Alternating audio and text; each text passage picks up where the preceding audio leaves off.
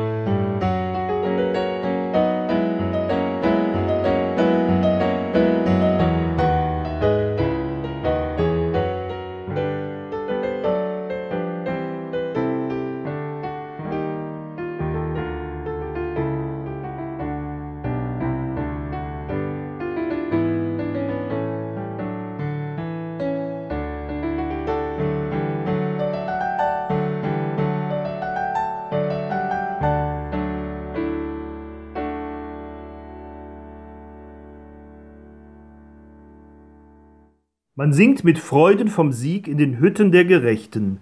Die Rechte des Herrn behält den Sieg. Die Rechte des Herrn ist erhöht, die Rechte des Herrn behält den Sieg. Ich werde nicht sterben, sondern leben und des Herrn Werke verkündigen.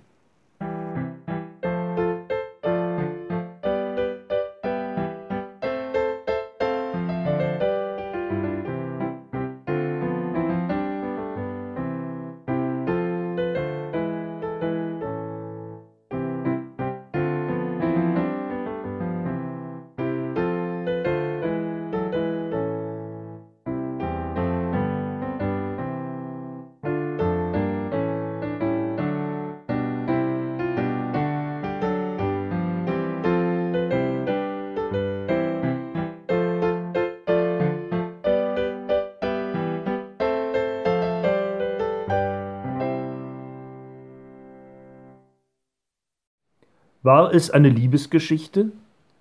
Nach den Berichten des Neuen Testaments jedenfalls war kein Mensch so erschüttert vom Tod Jesu wie Maria Magdalena. Während die männlichen Jünger noch wie aufgescheucht hin und her laufen, unfähig zu begreifen, was mit Jesus am Kreuz geschehen ist und was nun in seiner Auferstehung geschehen sein soll, während all dieser Unruhe kann Maria Magdalena gar nicht anders, Sie steht einfach nur an, da an seinem Grab und weint. Aber in der Geschichte sind schon die Engel da, jene österlichen Engel von Gott gesandt, um die Botschaft der Auferstehung zu verkündigen. Aber das tun sie nicht. Oder doch jedenfalls nicht sofort. Denn das Erste, was diese Engel zu Maria Magdalena sagen, ist ganz schlicht Frau, warum weinst du? Was für eine berührende Frage. Jesus ist ja schon auferstanden. Und ja, die Botschaft, dass er lebt, sie ist doch nun wirklich der Grund, um alle Tränen abzuwischen. Aber deshalb werden die Tränen, die die eine da gerade weint, nicht übersehen. Und selbst Jesus, der Auferstandene, fragt Maria zuerst nach ihren Tränen. Frau, warum weinst du? Er, der Lebendige, er hört zu. Er lässt sich erzählen vom Kummer, von den verzweifelten letzten Gesten ihrer Liebe zu ihm. Und dann, dann spricht er sie an mit ihrem Namen, Maria.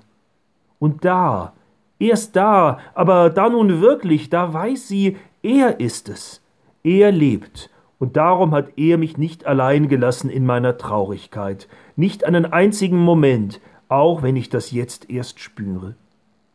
Maria Magdalena hat den Auferstandenen erfahren. Und das hilft ihr mit all dem, was nun für sie anders geworden ist, zurechtzukommen. Nein, sie kann Jesus nicht mehr berühren, ihn nicht mehr umarmen, ihn nicht festhalten. Sie wird ihn von nun an nie mehr wiedersehen, und sie weiß doch, er ist nicht weg, denn er hat sie nicht allein gelassen in ihrer Traurigkeit. Das setzt Maria Magdalena in Bewegung.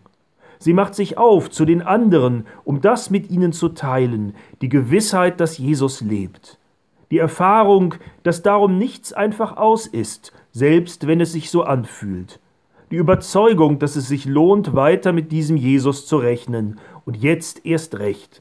Das kann sie nicht für sich behalten. Maria Magdalena wird zur ersten Botin der Osterbotschaft, zur ersten Apostelin der christlichen Kirche, weil sie davon berichten kann, wie sie Jesus den Lebendigen erlebt hat. Von solchen Berichten aber lebt der Glaube bis heute. Davon, dass wir einander erzählen, wie sich bei uns Hoffnung eingestellt hat in einer Zeit der Trauer, Zuversicht in der Angst, Gewissheit, nicht allein gelassen zu sein mit all dem, was uns zusetzt.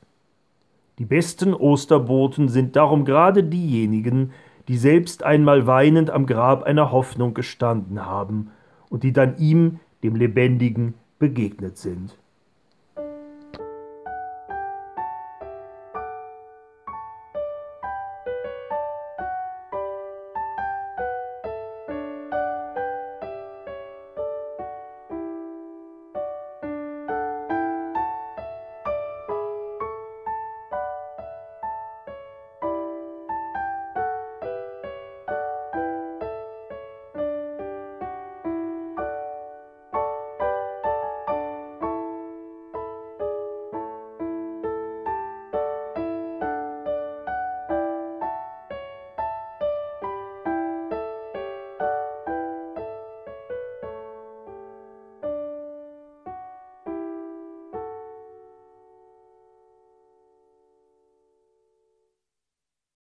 Ostern, Aufstand des Lebens gegen den Tod.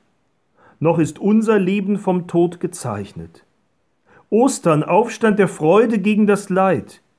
Noch ist unser Leben vom Leid gezeichnet. Nur ahnend erfassen wir das Neue.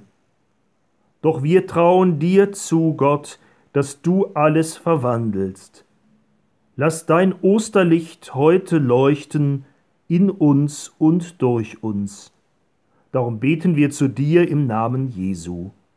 Amen. Und segne und behüte uns der allmächtige und lebendige Gott, der Vater und der Sohn und der Heilige Geist. Amen.